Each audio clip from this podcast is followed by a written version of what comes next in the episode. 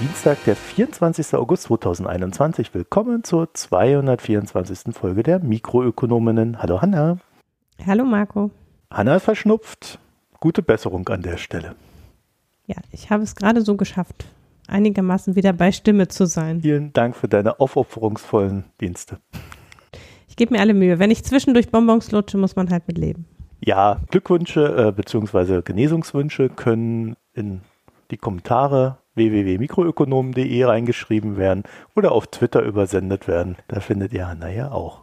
At 700 Sachen. Hat man das jemals hier erwähnt? Ich weiß es nicht. Es gibt zumindest genug Leute, die mich finden. Ja, siehst du. Also, dann haben wir noch den Newsletter, den wir demnächst wieder zu füllen beginnen werden glaube, letztes Mal habe ich zwei, drei Wochen gesagt. Also spätestens nächste Woche muss ich mich dann da wohl dran setzen. Ansonsten bedanken wir uns wirklich ganz recht herzlich für die Spenden, Premium-Abos und Daueraufträge, auch für die neu dazugekommenen sowie auch die alterhaltenen. Lieben Dank, vielen Dank. Äh, das brauchen wir und das hilft uns sehr. Wir brauchen auch noch viel mehr davon. Und ansonsten könnt ihr uns erreichen. mh.mikroökonom.de ist die E-Mail-Adresse und ihr findet uns auf Twitter und Reddit als Mikroökonom. Und Heute werden wir über ein paar Dinge nicht sprechen. Hanna, worüber nicht? Also wir sprechen nicht über die Gesangsleistung der Grünen. Aber wir werden verlinken von Walter Scheel. Wir verlinken weitere Gesangsleistungen. Ja, also von Walter Scheel. Hoch auf dem gelben Wagen. Ich, ich zitiere eine Zeile. Junges Volk im Rheinen tanzt um die Linde herum. Und wir werden auch verlinken, aber nicht weiter drüber reden, den Europawahlwerbespot der SPD 1989. Wir sind Europa. Eine Zeile daraus. Nordsee stirbt, Wald verdirbt. Ich lasse das mal so im mhm. Raume stehen und wandle gleich zum nächsten Thema, worüber wir nicht reden. Armin Laschet. Genau. Ich, ich habe jetzt eine Sache vorgezogen. Wir können das aber ähm, verbinden. Es hat ja eigentlich miteinander zu ja, tun. Wahlumfragen und Armin Laschet werden wir nicht besprechen. Und der Übergang war einfach zu schön. Ne? Der arme Armin, der ja. nach jüngsten Wahlumfragen leider den Einzug in den Bundestag verpasst. Ja, also da muss er schon Kanzler werden, wenn er da noch irgendwas tun will in Berlin. Ne? Sonst haben wir ihn hier noch weiter an der Backe. Naja. Ja, aber nach oben befördern ist ja auch keine Lösung, wie wir gemerkt haben. Das weiß man aus verschiedenen Erfahrungen. Ja.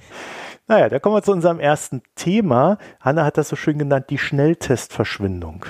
Mhm. Was steckt dahinter? Vor kurzem habe ich auf Twitter bemerkt, also habe ich meine Bemerknis geteilt, dass die Discounter und auch die Drogerieketten Müller, Rossmann und DM offensichtlich die Schnelltests auslisten. Ja, ist ja klar, warum, oder? Na, nicht so ganz. Vor zwei, drei Wochen gab es bei DM Online gar keine Schnelltests mehr und im Geschäft nur noch so drei Stück.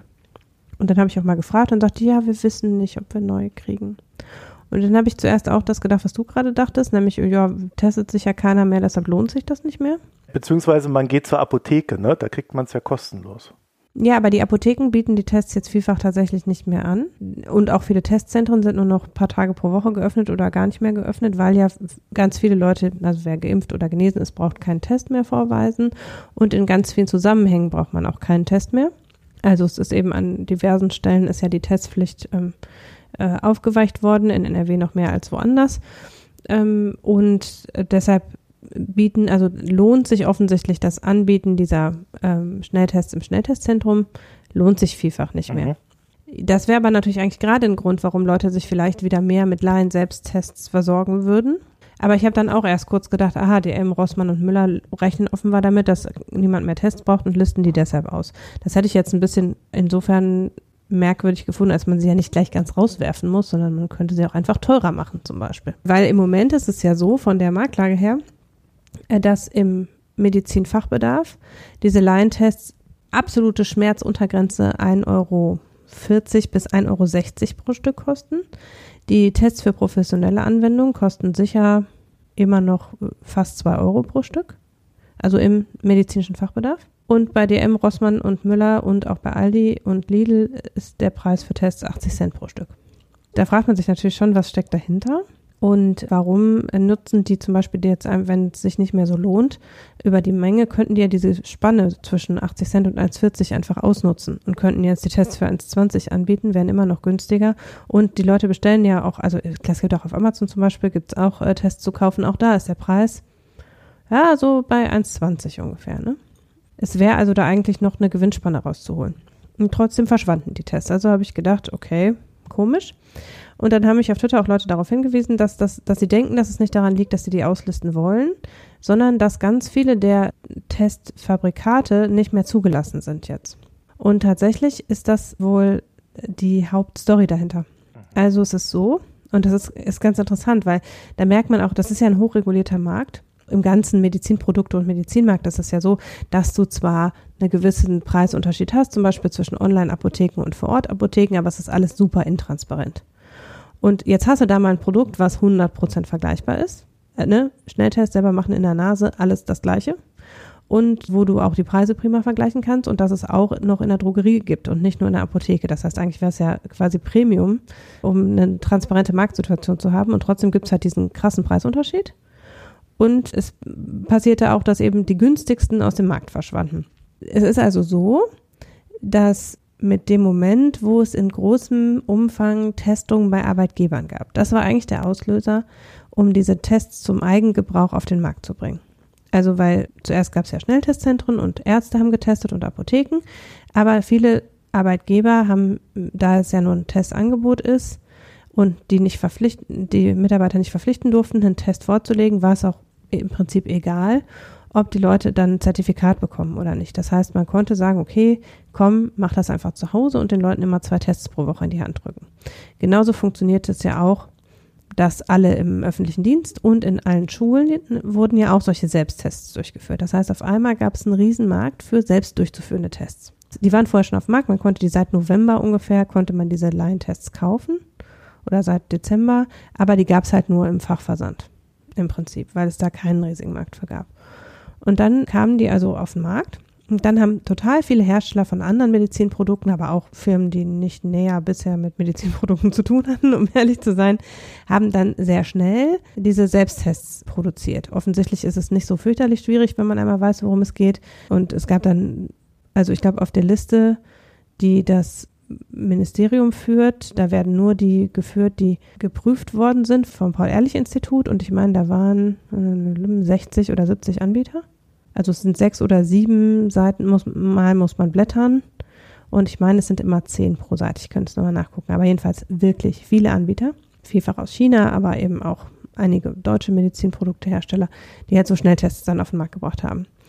Und diese Schnelltests haben aber alle keine CE-Kennzeichnung sondern die sind mit einer Sonderzulassung auf den Markt gebracht worden. Im Rahmen dieser Sonderzulassung wurde hauptsächlich geprüft, ob sie praktikabel sind, also ob die Anwendung durch den Laien wirklich möglich ist, also ob das sicher für den Menschen durchzuführen ist, ob die Anweisungen eindeutig sind, ob es eine Anleitung auf Deutsch dabei gibt und ob die sicher verpackt sind, sodass eben man sich nicht versehentlich diese Chemikalien äh, um die Ohren haut.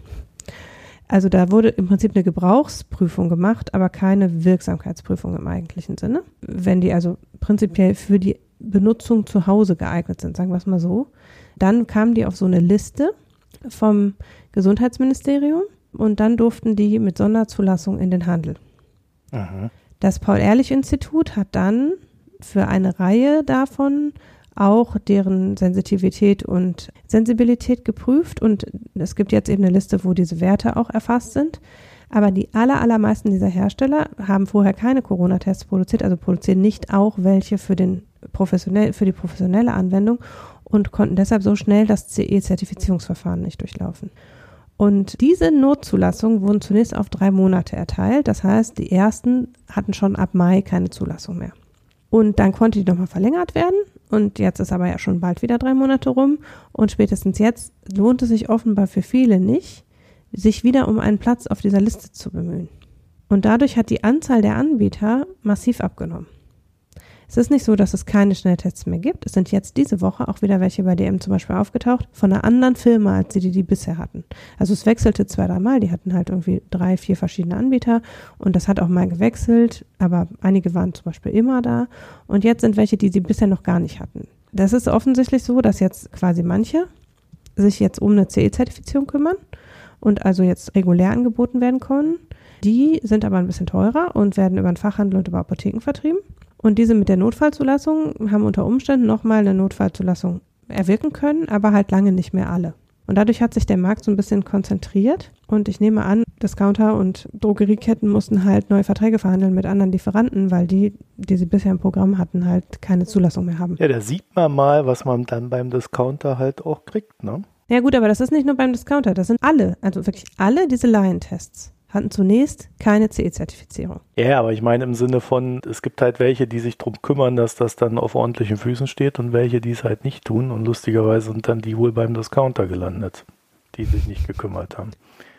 Ja, weiß ich gar nicht. Also warum wo wie jetzt dieser 80-Cent-Preis zustande kommt, ist tatsächlich, dass es ein Überangebot gab dann. Also es gab dann so viele Hersteller, die äh, diese Notfallzulassung bekommen haben, weil einfach jeder, der diese Gebrauchsfertigkeit nachweisen konnte, kam halt auf diese Liste. Und dadurch gab es halt dann eine ganze Zeit lang eine riesige Breite an Anbietern. Und dadurch ist es zustande gekommen, dass offensichtlich es tatsächlich ein Überangebot gab und welche, die viel abgenommen haben, konnten halt einen extrem günstigen Preis verhandeln. Und dadurch konnte eben dieser Oligopolpreis von überall im Handel bei 80 Cent sich jetzt oft so drei, vier Monate halten, weil es eben so viele gab, die eben nur für diese jetzt drei Monate ihre Dinger auch raushauen mussten am Ende, ne? Das ist halt so, ne, wenn deine Zulassung drei Monaten abläuft, dann legst, die sind ja zwei Jahre haltbar. Aber du darfst die dann halt nicht mehr vertreiben. Mhm. Man kann die jetzt problemlos kaufen und in den nächsten zwei Jahren verbrauchen. Also wer sich jetzt bei DM für 80 Cent noch eindeckt, ne, hat auf die nächsten zwei Jahre genug Tests. Die dürfen die natürlich nicht mehr in Umlauf bringen, wenn ihre Notfallzulassung abgelaufen ist. Das heißt, die waren halt darauf angewiesen, diese Verträge zu im Prinzip dann vermutlich einem für sie nicht besonders rentablen Preis abzuschließen, um die Dinger loszuwerden. Und so lange konnten halt die Drogeriemärkte und die Discounter diesen 80-Cent-Preis anbieten. Und jetzt muss man mal gucken, also die neuen bei DM haben jetzt wieder 80 Cent. Ist jetzt halt die Frage, wie lange sich der noch hält. Ich würde vermuten, DM wird da Stück für Stück ein bisschen den Preis anziehen müssen, weil es jetzt halt nicht mehr so viele Anbieter am Markt gibt. Mhm. Ich würde gar nicht sagen, dass es die sind, die sich nicht darum gekümmert haben, eine CE-Zertifizierung anzustreben, sondern dass vielleicht sogar die, die jetzt nochmal eine Verlängerung der Notfallzulassung beantragt haben, eher die sind, die auch versuchen, dauerhaft am Markt zu bestehen. Und viele andere halt jetzt wieder ihr Ursprungsgeschäft machen und einfach keine Corona-Tests mehr produzieren, weil es einfach wirklich zu viele waren. Also es ist halt ein Beispiel von, na, im Prinzip sozusagen im mega schnell durchlauf gelaufen, durchlaufenden Marktkonsolidierung, weil es halt erst sich für alle lohnt, in diesen Markt zu gehen, weil es eine riesige institutionelle Nachfrage gab. Da ist jetzt ein Teil davon fällt weg und für einen Teil hat sich aber einfach gezeigt, dass zu viele haben einfach den gleichen Schritt zu einem bestimmten Zeitpunkt gemacht. Und äh, jetzt haben halt, äh, ich, vor allen Dingen vermutlich die, die einfach auch ein anderes gutes Geschäft haben, die gehen halt da jetzt wieder raus. Die, die ähm, auch Tests für den Profi-Gebrauch anbieten, die konnten halt ihre CE-Zertifizierung einfach erweitern lassen. Das heißt, die haben schon ein bisschen länger auch Laientests im Angebot, aber halt zu einem sehr viel höheren Preis. Also die, sind, die liegen halt eher bei über zwei Euro das Stück. So ähnlich wie die Profitests halt auch. Und das heißt, die nehmen das jetzt einfach in ihr Programm auf und, und weil das nicht viele, ne, das ist ja nicht viel Unterschied. Mhm. Du hast halt eine andere Anleitung dabei und vielleicht machst du eine andere Verpackungsgröße, aber letztlich ist es halt das gleiche Produkt, was für den professionellen, für den Laiengebrauch produziert wird. Du machst halt vielleicht 10er Packungen statt 50er Packungen oder so, ne? Aber ansonsten unterscheidet sich das so wenig, dass es sich lohnt, einfach ungefähr zum gleichen Preis nochmal die für den Laienbedarf auch herzustellen. Aber die, die sonst halt keine Corona-Schnelltests unter Umständen auch einfach gar keine anderen Schnelltests, also weil die Firmen, die halt sehr viele, ne, da sind halt auch Firmen, die auch eben AIDS-Tests und Grippe-Tests und keine Ahnung, was alles produzieren, die haben ja auch eine gewisse Logistik dahinter und arbeiten mit bestimmten Vertreibern zusammen. Und das war halt bei vielen derer, die jetzt diese Notfallzulassung bekommen haben, halt nicht. Mhm. Es ist halt aus meiner Sicht aus zwei Gründen interessant. Einerseits eben jetzt zu gucken, wie entwickelt sich das jetzt. Wir haben jetzt natürlich eine sinkende Nachfrage. Aber das, was jetzt, was man jetzt beobachtet, ist, glaube ich, eher tatsächlich anbieterseitig getrieben. Also es gab ein Überangebot und das konsolidiert sich jetzt. Wie die Nachfrage sich dazu verhält, muss man nochmal gucken. Wir haben ja doch immer noch in vielen Bereichen, ne, Schule, öffentlicher Dienst und so wird immer noch getestet. Natürlich äh, zunehmend halt nicht, wer geimpft ist, muss halt nicht mehr unter Umständen. Ja, ja, das wird jetzt mehr zu so einem Wellness-Produkt mit den neuen Regeln, die sich da so zu etablieren scheinen. Ja, es ist ja auch, also man sieht ja schon, dass offensichtlich eine Ähm, irgendwann werden ja vermutlich die Leute den Test im Testzentrum auch selber bezahlen müssen. Das ist ja relativ absehbar. Aber erst nach der Bundestagswahl. Vermutlich erst nach der Bundestagswahl. Und dann werden sich die Schnelltestzentren auch noch viel weniger lohnen, weil ist halt die Frage, zu welchem Preis die Leute bereit sind, das selber zu bezahlen. Mhm. Ja. Ja, Muss man mal sehen. Ja, das wird eine spannende Geschichte, weil auf der einen Seite erkauft man sich ja Freiheiten. Ich habe halt allerdings festgestellt, dass Leute, die sich nicht impfen lassen wollen, gleichzeitig auch absolut dagegen sind, sich in irgendeiner Form testen zu lassen. Mhm. Das heißt, die versuchen eh schon das zu vermeiden. Das heißt, das wird wahrscheinlich nicht zu einer höheren Nachfrage führen dann, wenn man auch noch selber bezahlen muss. Da, wo der Arbeitgeber das fordert, das ist ja auch eine Frechheit eigentlich. Sehr viele Arbeitgeber sagen ihren Mitarbeitern, ja, geh doch ins Testzentrum, da ist der Test ja umsonst, weil sie nicht für ihre Mitarbeiter die Tests bezahlen wollen. Und das natürlich, wenn man dann im Testzentrum bezahlen muss, dann führt das wieder dazu, dass eher es wieder mehr Nachfrage nach den Selbsttests gibt, weil man, weil man ja immer auch einen unter Aufsicht erfolgten Test im, beim Arbeitgeber machen kann und jeder Arbeitgeber darf dann auch eine Testbestätigung ausstellen. Und dann lohnt sich natürlich für den Arbeitgeber viel mehr, die 2,50 Euro oder was es dann kostet, für den Selbsttest zu bezahlen, als die 18 oder 20 Euro, die man im Testzentrum bezahlen würde.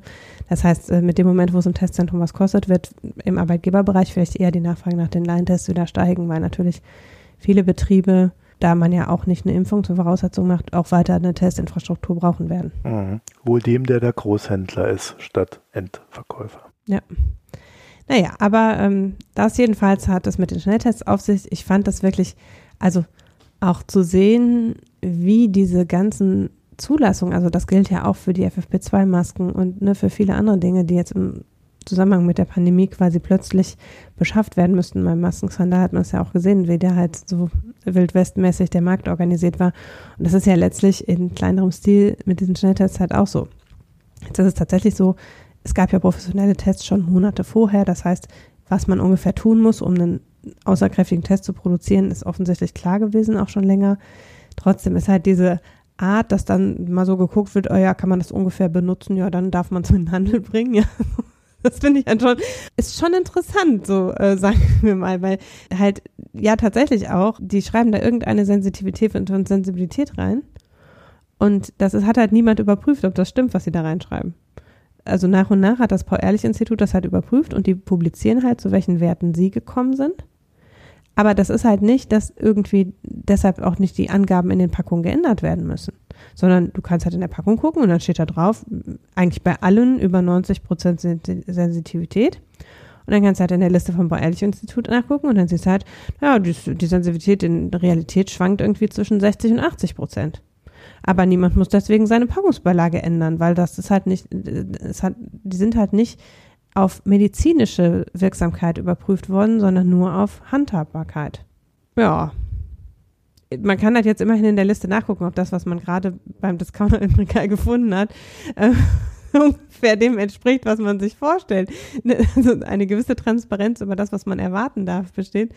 Aber es ist trotzdem schon eine sehr interessante Art, wie ja ein im Prinzip eigentlich sehr regulierter Markt so ausgehebelt worden ist. Dann kommen wir mal zu einem anderen Land, das auch sehr gerne reguliert, China. Mhm. Wir haben ja die letzten zwei Folgen sehr ausführlich mal so ein paar Sachen aufbearbeitet. Da war jetzt natürlich auch nicht jeder Winkelzug drin. So ein paar Sachen habe ich auch schlichtweg ignoriert. Trotzdem wurde mehrfach moniert, dass du zu oberflächlich drüber gehst.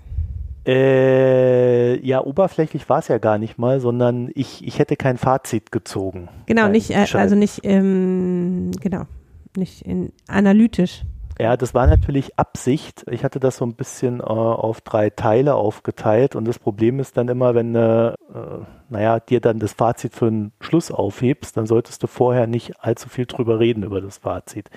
Ich werde jetzt auch kein Fazit hier ziehen im Sinne von, wir haben jetzt alle Antworten, das kann ich schon mal vorweg sagen, weil wir sind da mitten im laufenden Prozess und es ist eher so ein Ding, dass sich, glaube ich, so ein paar äh, Sachen daraus ergeben mit Fragen, mit denen wir uns halt beschäftigen müssen und die da sehr intensiv an uns herangetragen werden. Ich bin mir aber recht sicher, dass das schon reicht als Fazit, weil am Ende habe ich nicht das Gefühl, dass man in Deutschland überhaupt schon politisch auf dieser Stufe ist, sich solche Fragen zu stellen. Aber vielleicht seid ihr ja dann doch zufrieden am Ende. also, dann fangen wir mal an. Wie gesagt, äh, es ist noch sehr viel passiert. Ich will noch mal so ein bisschen reingehen. Letzte Woche hat Xi Jinping beispielsweise ein Treffen mit der Arbeitsgruppe Finanzen der Partei gehabt und dabei gefordert, dass man die Prävention und Lösung größerer finanzieller Risiken vorantreibe und einfach mal im Allgemeinen einen guten Job in Sachen finanzieller Stabilität machen solle. Also ich finde das sprachlich so ganz interessant. Ich vermute aber mal, dass das so aus dem Chinesischen heraus transportiert halt auch manchmal einfach ein bisschen komisch klingt und es dann so ins Deutsche überträgt. Was er damit gemeint haben könnte, ist ja dann immer gleich die große Frage für alle, die da irgendwo an den Märkten agieren.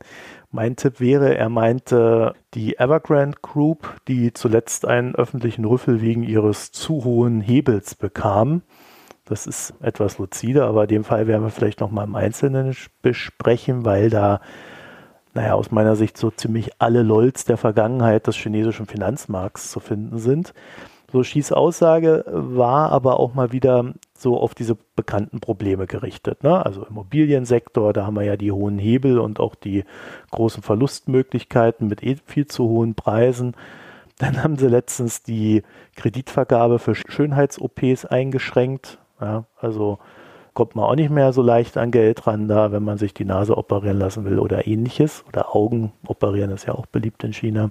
Oder es gibt ja jetzt auch die Möglichkeit, dass Anleihen ausfallen und kürzlich hat man dann doch wieder jemanden gerettet und gleichzeitig aber betont, dass künftig es weiter aus Anleihenausfälle geben wird. Also Anleihen und Kredite unterliegen künftig Risiken. So in diese Richtung zielt das alles. Ne? Dann hat er gleich weitergemacht, weil er wohl in guter Stimmung war und hat gesagt, dass die exzessiv hohen Einkommen abgeschafft werden sollen und generell möge doch die Einkommensverteilung verbessert werden. So, das ist dann natürlich so ein ja, quasi Kapitalismuskritik. Ne? Und das Ganze bekommt dann noch so eine besondere Note, wenn man weiß, dass chinesische Milliardäre seit einigen Monaten beginnen, immer mehr so zu Warren Buffett zu werden. Also nicht im Sinne von Anlagestrategie und Erfolg, sondern in Sachen, ich packe mal mein Geld in eine Stiftung rein und spende jetzt plötzlich zum Wohle der Allgemeinheit äh, potenziell ein paar Milliarden, aber ich versuche das selber zu steuern, wo die hinfließen und so weiter und so fort. Das heißt, dort ist wohl schon vor längerem angekommen, dass exzessiver Reichtum etwas ist, was man in China künftig nicht mehr gerne sehen möchte. Sprich, war vorbereitet.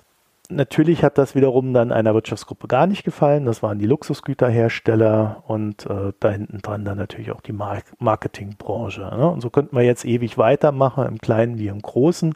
Fakt ist an der Stelle, in China wird die Gesellschaft massiv umgebaut und zwar weg vom Kapitalismus amerikanischer Prägung. Und das ist so ein bisschen schwierig zu erklären. Das ist im Kern ist es so eine Folge der Finanzkrise seit 2007, die in China dazu geführt hat, dass man so eine Art ja, Erweckungserlebnis oder so eine Art Aufwache hatte. Und man hat dann gemerkt, naja, so wie die USA das machen, können wir das nicht tun. Wir müssen unsere eigenen, naja, Mechanismen und unsere eigene Art des Kapitalismus entwickeln. Das heißt, viele dieser Reformen, die wir heute sehen, haben da wohl ihren Ursprung gefunden. Man hat damals wirklich massiv begonnen, das System als solches zu hinterfragen. Spannend ist natürlich von der Zeitschiene her, dass dann jetzt diese Reformen, die wir jetzt sehen, halt auch erst gekommen sind, als die großen Firmen für den Staat vielleicht zu groß geworden sind und die Partei gesehen hat, dass äh, sie wieder die Federführung übernehmen muss, sonst wären andere ihr vielleicht zu mächtig oder noch andere Motive, von denen wir vielleicht auch gar nichts wissen. 2020 kann man jedenfalls als Jahr des begonnenen Umbaus ansehen und das ist dann halt tatsächlich über ein Jahr nach der Finanzkrise. Aber würdest du sagen, dass es, also das, was es losgetreten hat, war dann doch, dass die Firmen für die Partei zu groß geworden sind? Davor klang es ja eher so, als ob auch das System amerikanischer Kapitalismus quasi in sich vielleicht kulturell oder weiß ich nicht, äh, von wie es halt aufgebaut war, nicht funktioniert. Also würdest du sagen, du kann, traust dir zu, zu beurteilen, ob das äh, in sich ewig so weitergegangen wäre, wenn die Partei nicht eingegriffen hätte oder ob es generell auch einen sozusagen der, was man ja in vielen, auch in vielen Entwicklungsländern sieht, äh, dass sozusagen das Bild Amerika einen Knacks bekommen hat. Und man sich fragt, ist das eigentlich das Ziel, wo wir hinwollen? Ich glaube, es ist alles. Also wenn du das äh, auf der politischen Ebene betrachtest, hat ja dieses Bild Amerika schon länger einen Knacks. Ne? Und irgendwie fließt da alles zusammen. Also ich glaube nicht, dass man wirklich diesen einen Punkt bestimmen kann, um zu sagen, das ist der Grund das, sondern ich glaube nur, dass diese, diese Finanzkrise quasi so ein Knackpunkt war, ab dem man begonnen hat, Prozesse zu entwickeln. Hm. Und äh, wir haben das ja hier auch, also ich würde auch sagen, in Deutschland haben wir diesen Prozess bis zum Fall. Punkt hinter uns. Allerdings vielleicht eher politisch motiviert als durch die Finanzkrise motiviert.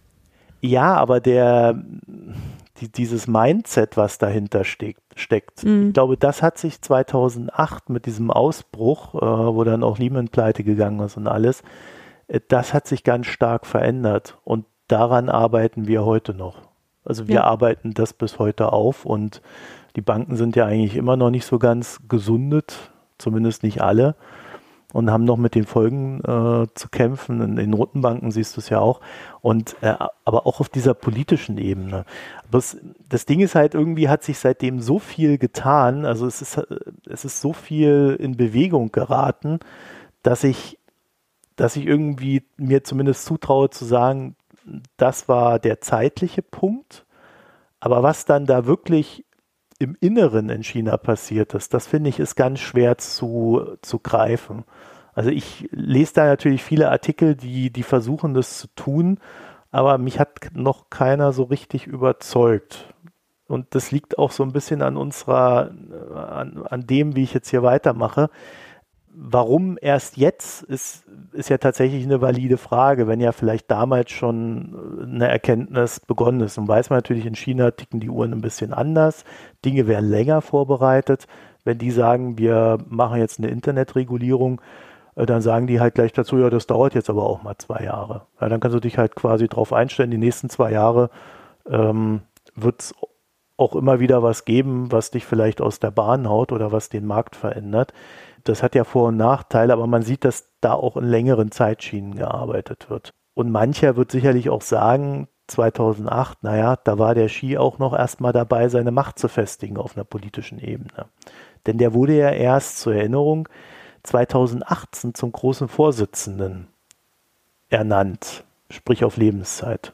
Und er war ursprünglich ein Kompromisskandidat und hat dann aber recht schnell begonnen, seine Macht auszubauen, aber das auch über die Jahre hinweg. Sodass man dann sagen kann, dieses, er wurde auf Lebenszeit berufen und der chinesische Staat beginnt sich umzubauen, das korrespondiert schon in einer gewissen Weise.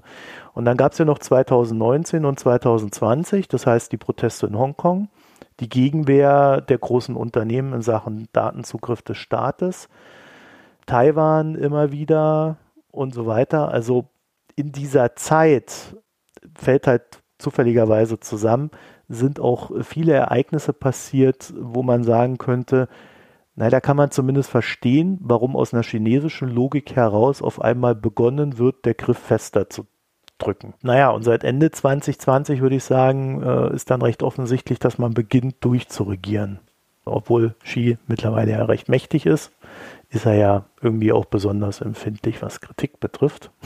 Das heißt, wenn du da irgendwas zu Puper schreibst im chinesischen Internet, wirst du gleich mal zensiert und dann kommt jemand vorbei und redet dir das aus. Kritikfähigkeit ist in China ja nichts Ungewöhnliches, wenn man mal so in die Vergangenheit guckt. Ich denke da immer so ein bisschen an Mao, der Xis Vater äh, damals aller Ämter enthoben hat. Und später wurde dieser, also Xis Vater, rehabilitiert.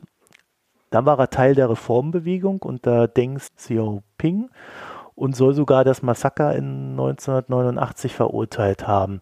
Und das ist eine ganz spannende Geschichte, weil darüber weiß man recht wenig. Sprich, alles wird Dunst und Nebel. Der gute Mann ist aus der Öffentlichkeit verschwunden, soll im Gefängnis gesessen haben, obwohl man auch das wieder nicht so ganz weiß. Er wurde jedenfalls nicht sehr oft gesehen.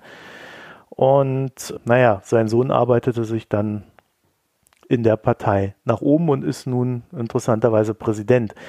Und aufgrund der Vergangenheit des Vaters hat man Xi immer nachgesagt, dass er eher so in dieses Reformerlager gehört. Und nun stellt man halt zugleich fest, dass Xi ähnlich wie Putin denkt, dass der Zusammenbruch der Sowjetunion beispielsweise eine Katastrophe war. Ja, also nicht im nostalgischen, wie das eher so in Russland gepflegt wird, sondern eher in dem Sinne, dass man daraus lernen müsse, was in China niemals passieren darf. Also deswegen wird auch diese One-China-Doktrin mittlerweile sehr vehement nach außen hin vertreten, auch in Sachen Hongkong, auch in Sachen Taiwan. Da sieht man dann auch, warum vielleicht der Griff der Region oder der Griff nach der Region immer etwas, naja, ich sag mal, lüsterner wird. In meinem Gesamtbild, was ich da so sehe, habe ich halt so das Gefühl, dass die Dinge sich sehr stark vermischt haben. Ne? Also äh, Xi pflegt vom Äußeren her so eine gewisse Nähe zu Mao. Ne? Das war so ist ja auch ganz sinnvoll. Man hat dann diese Drohkulisse. Wer was sagt, der kommt in den Knast oder ein äh, Umerziehungslager oder sonst noch was. Äh, also es signalisiert halt eine gewisse Vorgehensweise nach innen und sein Durchgriff auf die Partei und die jetzige Gestaltung der Gesellschaft erinnert dann interessanterweise auch in gewisser Weise an Maos großen Sprung.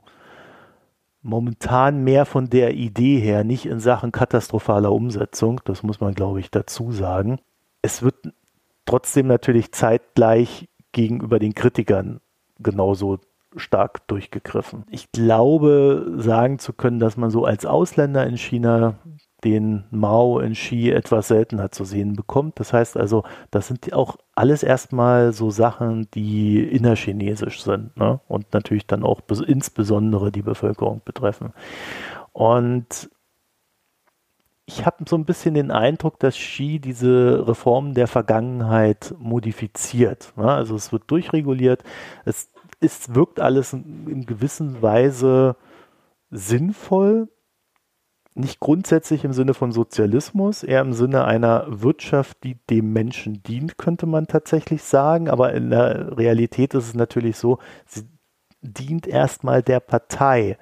Und was dann dem Menschen dient, legt auch wiederum die Partei fest. Ja, also man darf sich da auch von der Sinnhaftigkeit des Ganzen nicht täuschen lassen, weil die dahinterliegenden Machtstrukturen völlig andere sind. Gut, völlige Klarheit, wie gesagt, herrscht dann im Sinne des Staates selber. Also da gibt es überhaupt keinen Spielraum. Gleiches gilt für den Inselbaum im südchinesischen Meer. Ne? Keine Kompromisslinien zu sehen. China nimmt sich, was es glaubt, was Chinas ist. Und gleichzeitig hat man dieses aggressive Auftreten nach außen gegenüber Staaten, die Dinge nicht so machen, wie China sie möchte. Das wären dann zum Beispiel die Kanadier, die da ein Verfahren führen äh, dann Drohungen gegen Tschechien oder die Ausweisung der, des litauischen Botschafters, um mal so ein paar aktuelle Fälle zu nennen. Das heißt also nach außen hin sehr aggressives Auftreten, äh, Abriegelung nach innen und das wirkt dann schon recht expansiv im Sinne von, man hat auf uns zu hören. So ein gesellschaftlicher Umbau, der von oben verordnet wird, kann, und ich glaube, das muss man auch mal so sagen, aus westlicher Sicht nur Kritik erfahren. Also das ist so dermaßen entgegen dem, wie wir das regeln und machen und denken, da haben wir ja schon gar keine andere Chance. Deswegen versuche ich mich immer so zu, zu lösen von der Frage, ist das nun gut, was der macht? Weil wenn es im Einzelnen gut ist, ähm, dann ist es sehr schön, aber die Willkür, die damit einhergeht, ne?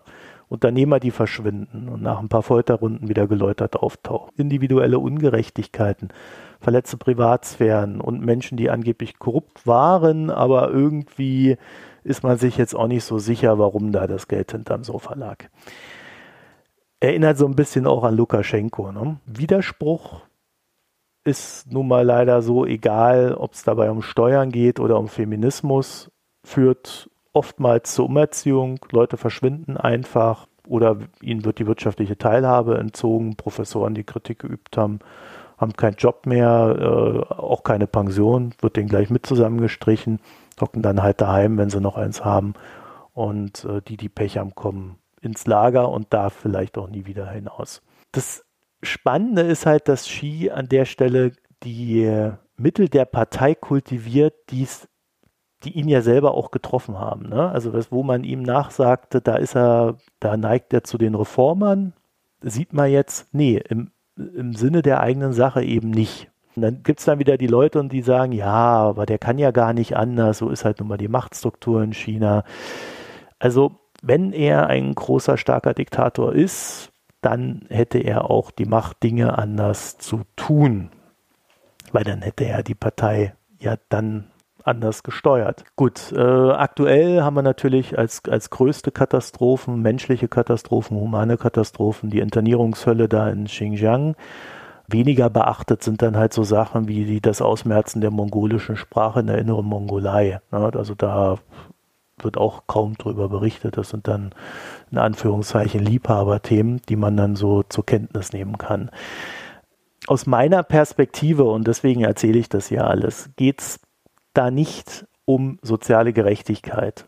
Ja, also das, was man an den Reformen, an den wirtschaftlichen Reformen sehen kann, ist, da geht es jetzt um soziale Gerechtigkeit, aber im Kern geht es um ein Streben nach kultureller Gleichheit im Sinne der Partei. Also was gerecht ist, entscheidet die Partei. Der Mensch hat gleich zu sein, sprich seine eigene Sprache. Wenn er eine andere spricht als die Hauptsprache, muss weg äh, wenn er eine andere Religion hat, ein anderes Denken hat, das muss halt alles weg. Das wird alles vereinheitlicht. Das ist tatsächlich dieser Sozialismus, wie man ihn von früher kennt. Das sollten wir zumindest hierzulande zur Kenntnis nehmen. Was die wirtschaftliche Betrachtung betrifft, kann man natürlich dann immer sagen, ja, da können wir uns von den menschenrechtlichen Überlegungen in gewisser Hinsicht lösen, weil da geht es ja erstmal nur um Wirtschaft. Und da ist es natürlich sinnvoll, dass chinesische Verbraucher lernen, dass es Risiken gibt, dass sie Geld verlieren können. Alles super dass Kapitalmärkte halt eben nicht nur zum Geldverdienen da sind, sondern halt auch Risiken abbilden sollen äh, und dadurch ein Risikomanagement äh, ermöglichen. Das ist ja die, das ursprüngliche Anliegen von Kapitalmärkten. Das kommt da jetzt alles, wird mehr sichtbar. Vielleicht entwickelt man da auch ganz tolle Sachen. Exzessiver Reichtum umverteilen ist natürlich auch toll. Ähm, das gibt es ja auch Parteien, die das äh, hierzulande wollen. Äh, da kann man ja auch, auch erstmal nichts gegen sagen das IPO-Chaos zu regeln zwischen China und USA, alles in Ordnung. Ähm, klare Regeln für Datenverarbeitung und so weiter. Ne? Also die Wirtschaft dient dem Menschen, beziehungsweise in dem Sinne der Partei und die Partei dient dem Menschen oder sagt, was der Menschen gedient haben möchte. Alles äh, erstmal schlecht kritisierbar. Aber ich glaube, wir dürfen da so ein paar Dinge nicht vergessen. Aber diese einzelnen Bausteine, die irgendwie, wo man sagen kann, ja, das geht in die richtige Richtung, wenn man es auch aus wirtschaftlicher Perspektive nochmal in ein größeres Licht rückt, ist es so, was passiert, auch durch viele westliche Politiker, ist ja, dass wir auf völlig ungleichem Level nicht nur konkurrieren, sondern auch vergleichen. Also, dass wir den Handlungsspielraum von chinesischen Unternehmen mit europäischen Unternehmen vergleichen. Und dass sozusagen China ja an, in der Vergangenheit, also in der meiner Wahrnehmung auch des politischen Diskurses der letzten zehn Jahre, an vielen Stellen ähm, der Erfolg der chinesischen Unternehmen völlig losgelöst von dem System als was Erstrebenswertes präsentiert worden ist. Also eben gesagt wurde, ja, guck mal, aber da kommen die schlauen Chinesen um die Ecke und die schaffen das eben so innovativ zu sein oder diese, das so schnell aufzurollen und dass eben ein Stück weit der ganze Kontext, der da rund kulturell und gesellschaftlich drumherum steht, der diesen unternehmerischen Erfolg ermöglicht, ausgeblendet wurde, nämlich genau deshalb, weil man die Wirtschaftspolitik immer in solchen Puzzleteilen nur wahrnimmt und sagt, ja, aber warum? Da haben die Chinesen doch was Nettes gemacht. Ist doch gar nicht alles schlecht. So, ne? Also. Bin da völlig bei dir, ja. Ja, aber äh, ich, ich würde da weitergehen. Ich würde sagen, es wird nicht nur in einzelnen Bausteinen gemacht, dass man das äh, losgelöst betrachtet, sondern im Prinzip wird so getan, als würde die chinesische Wirtschaft völlig außerhalb des chinesischen Staates existieren. Also das ist ja auch lange nach außen quasi so kommuniziert worden, als wäre sozusagen China nach außen ein kapitalistischer Staat und nach innen nicht. Und das, das, das ist aber auch, die, die Story ist aber auch genauso übernommen worden. Also so, als könnte man Staatskapitalismus losgelöst von Staat quasi betrachten. Ja, und das ist eine ganz gefährliche Diskussion. Ich äh, komme da gleich ein bisschen drauf, glaube ich. Ich werde aber auch nie vergessen, äh, das mal so als kleiner ein Einsprenkler. Äh, vor vielen Jahren, ich meine, es war 15 Jahre ist das her. Ich bin mir aber da auch nicht ganz sicher zeitlich, das ist ja mal schwierig. Gab es mal so einen Artikel in der FAZ, ich habe den auch im Nachgang nicht mehr gefunden, da hat echt einer geschrieben, ja, das mit der Demokratie, das ist ja alles ganz schön und gut, aber man sieht doch jetzt an China dieses dynamische Wachstum, also na, das, so eine bisschen Diktatur ist ja schon nicht schlecht. Ja, das finde ich, das, das ist was, was man gar nicht so selten gelesen hat. Ja. ja. Also finde ich nicht, also würde ich nicht sagen, dass es nur ein Artikel war. Also sagen wir es mal so, in der Art, wie der geschrieben war, habe ich ihn tatsächlich nicht. Ja, aber, aber diese Message ja. von, guck mal, ja. wie die Chinesen mit ihrem starken Staat das alles für uns ermöglichen, die hat man durchaus an der einen oder anderen Stelle ja. auch ja, ja, das ist so ein Denken, Mainstream-Wirtschaftsjournalismus in Deutschland äh, lesen können. Ja, es gibt ja auch Wirtschaftsjournalisten, die mit äh, Chinesinnen verheiratet sind, mit denen zusammen dann Bücher schreiben und auch erklären, wie toll das dort alles drüben ist. Hm. Äh, wo man sich dann auch immer fragen muss, naja, aber lassen wir das. Also ich würde tatsächlich da auch ansetzen, denn es, es gibt ja äh, zum Beispiel die Frage, warum sollten ausländische Unternehmen in China dauerhaft eine wirtschaftliche Sonderstellung erfahren? Ne? Also westliche Firmen, westliche Waren und Menschen diffundieren ja in diese chinesische Wirtschaft hinein. Sie werden dort aber chinesisch und unterliegen halt dem dortigen Regelwerk. Also ist für uns natürlich die Frage, welche Konflikte entstehen denn daraus? Konnte man zum Beispiel an diesem Streit äh, zwischen diesem, erinnert ihr euch vielleicht dran, das war meines Erachtens kurz vor Corona, da hat so ein Typ von der US-Basketball-Liga, hat irgendwie was zu Hongkong geschrieben, ein, ein einzelner Manager von einem Verein, also nicht irgendwie die Basketball-Liga als solche, hat gesagt, ja, Hongkong äh, unterstütze ich. Da ist ein riesen Ding losgebrochen. Die Chinesen sind über den hergefallen. Dann musste er seinen Tweet löschen, hat sich entschuldigt. Die, die Liga ist aus dem Fernsehen geflogen äh, und so weiter und so fort. Der US-Kongress hat sich dazu geäußert, war, hat, hat die da einbestellt. Was soll das, dass ihr da äh, euch bei den Chinesen entschuldigt und so weiter. Also da ging es hoch her. Und da sieht man daran, dass es sich nicht dauerhaft trennen lässt. Also es gibt keine mhm. abgesonderten Zonen in dem Sinne, sondern es gibt nur eine globale Öffentlichkeit und wenn man sich dann chinesischen Regeln und Sprachregeln unterwirft, dann wirkt das auch auf unsere Kultur und unsere Dinge, die wir hierzulande denken und besprechen. Heißt, China hat durchaus begonnen, immer mehr so einen Lifestyle im Sinne Chinas zu dulden. Ne? Nur im Sinne Chinas zu dulden. Und die Unternehmen habe ich so das Gefühl, die haben dann so die Idee, naja, da gründe ich eine Tochtergesellschaft mit eigenen Marken für China und eine mit eigenen Marken für den Westen und da wird das schon irgendwie gehen.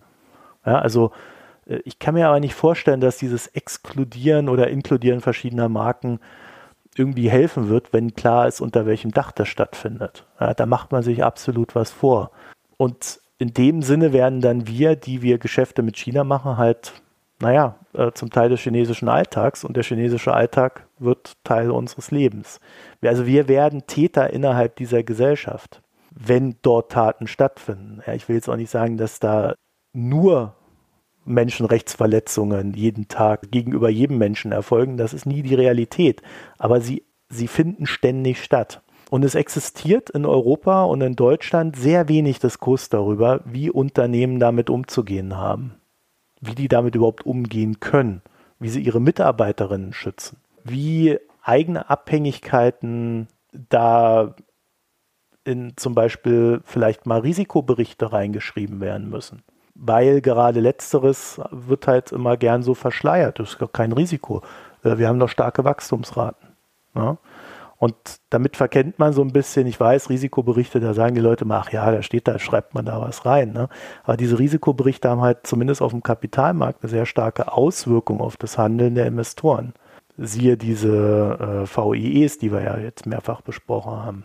So, und andererseits lösen sie auch in den Unternehmen wiederum Debatten aus, wenn sie da etwas reinschreiben müssen.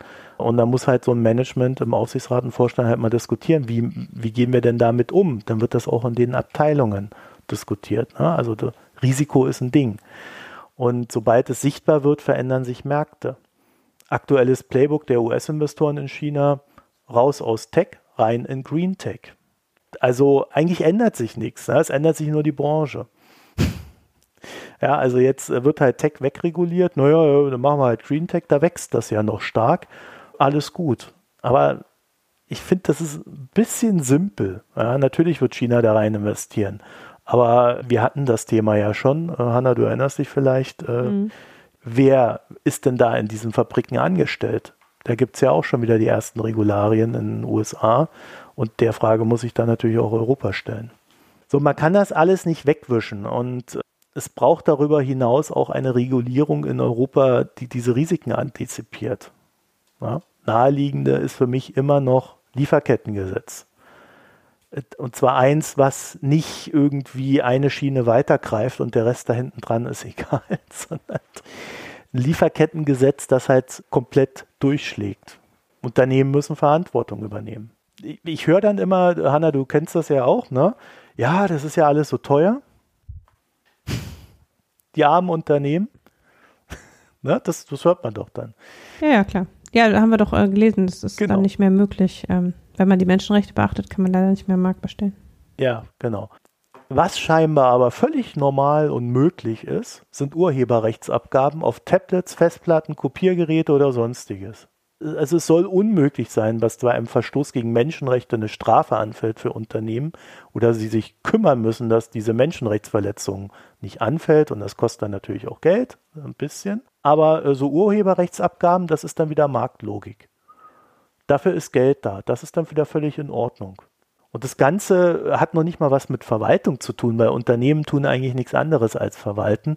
Und ich meine, allein die äh, Verwaltung grenzübergreifende Zahlungsverkehrs ist irre komplex. Also da kann mir keiner erzählen, dass Unternehmen sowas nicht gewuppt kriegen können. Äh, Unternehmen bekommen Lieferketten mit hunderten Zulieferern gemanagt. Die scheitern nicht an so einen Regeln.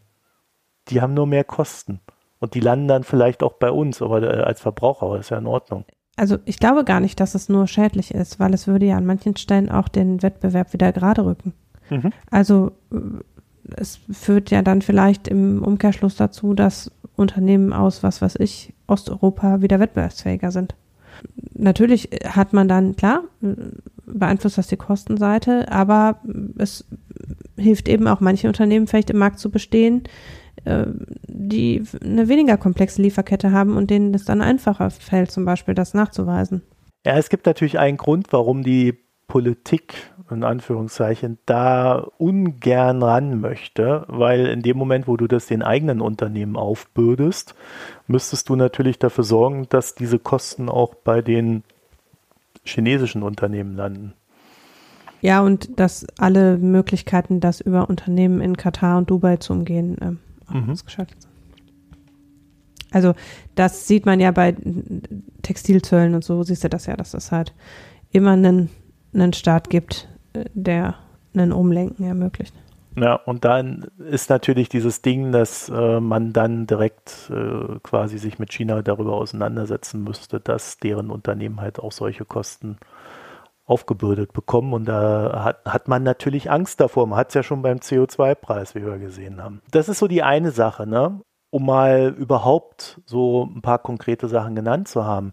Das andere ist, dass ich wirklich der festen Überzeugung bin, dass der beste Schutz gegen negativen Einfluss von außen darin besteht, seinen eigenen Scheiß in Ordnung gebracht zu haben. Und dazu gehört, dass der Staat hierzulande mal diese ganzen Probleme angeht, die wir haben. Kinderarmut, damit könnte man ja mal anfangen. Geht dann damit weiter, dass man Leuten, die auf der Straße landen, wieder versucht, äh, in die Gesellschaft zu integrieren, sie zurückzuholen. Da sehen wir aus diversen Ländern, die das machen, dass das billiger ist, als die Leute auf der Straße sitzen zu lassen. Ja, dann könnte man mal gucken, Grundversorgung, bei der das Geld dann auch wirklich reicht, um im ganz normalen Supermarkt einkaufen zu gehen und nicht bei der Tafel. Ja, oder so Sachen, Warum haben wir nicht genug Bauplaner, die sich um unsere Infrastruktur kümmern? Das sind ja alles Sachen. Das klingt so banal, ne? Oder so, ach, jetzt kommt er wieder mit seinem Wohlfahrtsstaat oder dem ganzen Scheiß. Das Ding ist halt, wenn wir unser Zeugs in Ordnung haben, unsere Infrastruktur, wenn wir äh, dafür sorgen, dass die Leute bei uns möglichst wenig Grund aus einer normalen Lebensperspektive heraus haben, auszuticken, ist es einfach in einer Demokratie als Demokratie zu leben und zu erhalten. Also, dass wir ne, diese vielbeschworenen Werte des Westens, die, da haben halt viele den Eindruck, die werden nicht mehr gelebt und das ist vielleicht tatsächlich ein Problem. Vielleicht tun wir es ja auch einfach nicht mehr. Dass man dann vielleicht Menschen nicht mehr ausgrenzt, sondern halt auch in, in Wertigkeit betrachtet. Also ähm, wir haben Systeme, das wäre so eine meiner ein, ein Fazit, die sehr empfänglich für Korruption sind. Ja, das haben die letzten Jahre Merkels ja eigentlich ganz gut gezeigt. Fängt beim Geldverschleudern von Andy Scheuer an, für seine Kumpels da irgendwo. Dann die Maskendeals. Geld aus Aserbaidschan, ist im Bundestag wichtiger als die Menschenrechte. Es fängt da an und unten sieht man die Auswirkungen. Ja, wir hatten das Thema auch schon öfter, Gesetze, die dann auch einfach mal durchgesetzt werden müssen. Das hilft uns alles, uns gegen Einfluss von außen zu immunisieren. China mag ein Problem sein, ähm, das uns, ne, äh, naja, triezt, das uns versucht auszupressen wie eine Zitro Zitrone, wenn es denn nur kann. Also Entfernung wird da wahrscheinlich nichts helfen. Aber viel schlimmer als das könnte halt werden, wenn wir anfangen, da selber hin zu tendieren, so zu werden. Und diese mhm. Tendenz, äh, die mag jetzt erstmal so abstrakt in den USA über Donald Trump sichtbar geworden zu sein. Die mag vielleicht auch erstmal nur in Ungarn oder bei Erdogan zu sehen sein. Aber ich würde mal behaupten, wir sind in Deutschland nicht immun, was autoritäres Denken betrifft. Und ich sehe schon, dass wir da noch viel zu tun haben und wir sollten bei uns anfangen. Wir müssen tatsächlich erstmal nicht die Probleme woanders lösen in dieser Hinsicht. Hm, ja, was sollte ich dagegen sagen? Äh, ich finde aber, also das greift ja ineinander. Also ähm, was wir jetzt ja über, hm, ich würde sagen, 15 bis 20 Jahre praktiziert haben, ist sozusagen für China, aber genauso, du hast es ja genannt, Ungarn, Türkei und so weiter, zu versuchen, die politische, politische Sphäre vom wirtschaftlichen Handeln zu trennen. Also zu sagen, ähm, ja, warum? Wir können ja in Katar Fußball spielen oder ne, wir machen ja mit denen nur ein Geschäft. Wir billigen ja damit nicht deren Politik. Also das, wo wir äh, natürlich ist einerseits die Frage, was macht das mit unserem Wertesystem, das, was du stellst, ne? was macht es, wenn wir bereit sind, das bei anderen zu akzeptieren, was sagt das eigentlich über unser Wertesystem aus? Die wirtschaftliche Ebene, die natürlich darunter liegt, klar ist auch die, dass wir uns leisten konnten, Menschen mehr in Armut zu belassen, weil es anderen auf der Welt noch schlechter geht. Ne? Also weil auch jeder, dem es bei uns schlecht geht, immer noch so viel besser gestellt ist als anderen. Und das gilt eben für Menschenrechte und für Freiheit genauso wie für wirtschaftlichen Wohlstand. Aber dieses getrennte Denken von Wirtschaft und Politik oder Gesellschaft, das haben wir ja am Ende auch gesehen, als es um die großen Handelsabkommen ging zum Beispiel. Man merkt, es knirscht aber man kann nicht so den Finger drauf legen. Also da wird über ein Zollabkommen diskutiert und am Ende fragt man sich, reden wir über Chlorhühnchen oder was ist es, worüber wir reden? Ja, also wo einfach so die Ebene des, der Gesellschaft irgendwie da so rein diffundiert ist. Und ich glaube, dass ähm, wir bei China auf das einfach auf viel krassere Weise betrieben haben, was wir mit anderen Staaten auch so machen. Dass wir viel krasser noch gesagt haben, wir gucken jetzt einfach überhaupt nicht mehr dahin, was sie da eigentlich machen. Aber wir nehmen gerne die Investitionen und die Innovationen und die Produkte sowieso und die Möglichkeit zu sagen, warum das ist doch alles so schön billig, deshalb brauchen wir den Mindestlohn nicht erhöhen. Also ne, die, man greift sozusagen den Wohlstandsgewinn, den man dadurch hat, ab und lässt aber das politische System da liegen. Dass das auf Dauer in einer vollständig integrierten Welt nicht funktionieren kann, ist klar. Und ich finde, das geht halt über dieses, wie es unsere Gesellschaft hier hinaus, weil es zu so einer dauerhaften Dissonanz führt. Also, ne, weil wir halt jetzt sehen, es wird eben immer klarer, dass jemand wie Andi Scheuer oder so oder eben auch Leute, die Geld aus Aserbaidschan nehmen, dass dieser Kompass völlig verloren gegangen ist. Also dass einfach in, wenn man sich erstmal darauf einlässt, über Wirtschaft zu, zu reden sozusagen, dieses, diese Grenze des Sagbaren sich quasi verschiebt oder des Machbaren in gewisser Weise. Aber ich würde das nicht so sehr nur auf das, was wir hier machen, sondern eben auch auf unsere Betrachtung, also ohne dass ich grundsätzlich finde, dass wir unsere Werte in die ganze Welt exportieren sollten, war es doch lange Zeit eine ganz, oder sollte es, ist es ja, ähm, sollte man zumindest andere an den gleichen Werten messen wie sich selbst. Und das haben wir ja im Grunde abgeschafft. Ne? Also wir haben halt quasi gesagt, ja, warum? Wenn für die Chinesen das mit diesem ausbeuterischen Staat in Ordnung ist, dann fragen wir da einfach nicht so nach. Ne, so, das ist ja so die, die Politik, die lange gerade auch von im Mittelstand auch zum Teil ganz verbreitet war, sozusagen. Was soll ich denn beurteilen, was für die da am besten ist? Ne? Es geht ja immer so in, in diese Richtung, so ist er halt der Chinese. Ne? Genau. So, ne? Großer also, Staat, der braucht Vielleicht Minuten. wollen die das ja auch nicht anders. so. Dass das irgendwann, also dass das an der Glaubwürdigkeit einfach auch der Menschen kratzt, das ist ja, wird ja irgendwie gerade offensichtlich. Die Frage ist aber, was machen wir jetzt damit? Und ich habe in gewisser Weise nicht den Eindruck, dass es zu einem Rückbesinnen darauf führt, dass wir hier was besser machen müssen, sondern nur dazu, dass man sagt, okay, aha, nee, so einem Dreck wollen wir, also ne, in so eine Abgrenzung, aber nicht da rein zu sagen, ja, wir kehren mal vor unserer Haustür, sondern eher so da rein eine deutlichere Abgrenzung vielleicht wieder zu schaffen. Also eher zu so einer Spaltung sozusagen genutzt wird. Ja, das ist diese politische Antwort von Leuten wie Donald Trump darauf. Dieses äh, Decoupling. Ja, ist ja nicht nur ja, Donald genau. Trump, hast ja hier in Deutschland auch. Äh, wie heißt der Döpfner von der Welt? Äh, also hier mhm. Springer, ne? Äh, hat das ja auch geschrieben, wir brauchen jetzt das große Decoupling, aber es ist halt völlig losgelöst, diese Betrachtung davon, dass wir selbst halt auch schon eine Erosion erlebt haben. Ja, aber ich bin mir nicht sicher, inwieweit das trägt gesellschaftlich. Also inwieweit wir wirklich äh, jetzt im großen Stil Unternehmen auf einmal die Verantwortung dafür nehmen, was sie woanders tun. Also ich tue das und du tust das, aber wie breit es muss tatsächlich sozusagen bei uns ankommen und bei uns zur Erosion führen, damit wir überhaupt drüber reden. Also das ist ja, was wir jetzt auch an Corona sehen, dass wir, solange wir es für ein chinesisches Virus halten, ist alles fein. Ne? Bei uns wird das schon nicht so sein. Ne? Dieses, ich bin nicht sicher, ob die Schlussfolgerung, die du richtigerweise ziehst, dass wir eigentlich ein Bewusstsein für die Erosion bei uns brauchen, um eben auch wieder eine realistische Einschätzung der Erosion der Werte woanders zu haben, weiß ich nicht, ob das das ist, was breitenwirksam passiert. Nee, es passiert nicht. Da, darauf wollte ich ja hinaus. Also ich habe das ja jetzt hier mal so zusammengetragen, weil ich ja das Gefühl habe, dass es eben nicht passiert. Also ich sehe ja, was diskutiert wird und es gibt in, äh, bei, in der Politik durchaus ein gewisses Bewusstsein dafür, dass da gefährliche Entwicklungen da sind. Aber die führen nicht dazu, dass daraus Konsequenzen gezogen werden. Und das ist für mich das Faszinierende.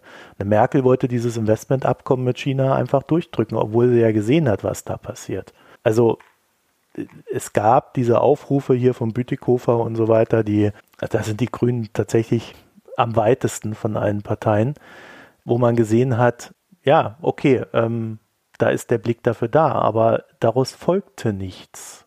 Mhm. Dann wurde halt mal dieses Investmentabkommen, das wurde mehr deswegen gekippt, weil die Merkel das so schnell durchgedrückt hat und die Leute pisst waren, dass die da von der Merkel überrumpelt waren. Das ist noch nicht so weit, dass man sagt, es gibt einfach Geschäfte, die wir nicht machen wollen. Und zwar erst auf politischer Ebene und dann in der Folge auch auf wirtschaftlicher Ebene. Ich glaube aber, dass dieser Kampf durchaus stattfinden wird. Also ich glaube schon, dass die Entwicklung dahin geht. Und Decoupling ist halt die, die plumpeste Idee von allen. In einer äh, globalisierten Welt so funktioniert das wohl leider nicht. So einfach, wie man das früher hatte. Das heißt, man wird andere Lösungen finden müssen. Und äh, da sehe ich aber noch nicht, dass um die gerungen wird. Das entwickelt sich mhm. jetzt erst ganz langsam. Ich weiß jetzt nicht, sind wir uns einig oder sind wir uns nicht einig? Habe jetzt irgendwie den Faden verloren. Doch, wir sind uns schon einig, also. aber ich, ähm, ich bin vielleicht noch pessimistischer, ich weiß nicht. ja, du bist Corona geschädigt. die Lernfähigkeit ja. der Politik ist unermesslich genau, die Erosion des, des Vertrauens in die Politik ist galoppierend.